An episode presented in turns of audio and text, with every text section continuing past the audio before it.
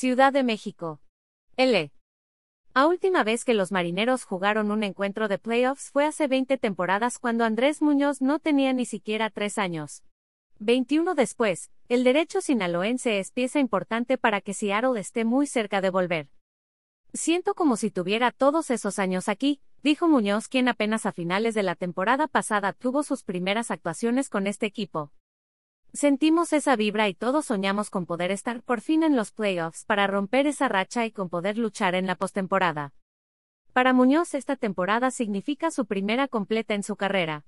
Debutó en 2019 con los Padres de San Diego, y en 2020 fue sometido a una cirugía Tommy John, que lo alejó hasta el final de la campaña pasada, cuando regresó ya con los marineros.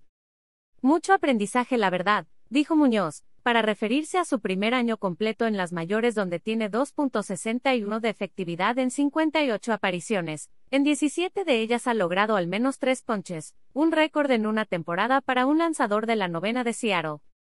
Mucha prueba y error, darme cuenta que lo que funciona a veces, no va a funcionar siempre, aprender a dominar mis emociones, muchas cosas que, si bien ya entendía porque me las habían dicho, las aprendes ya bien hasta que lo pones en la práctica.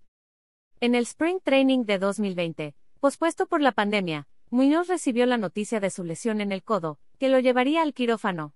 Después de alejarse un año, el mexicano está en su mejor momento.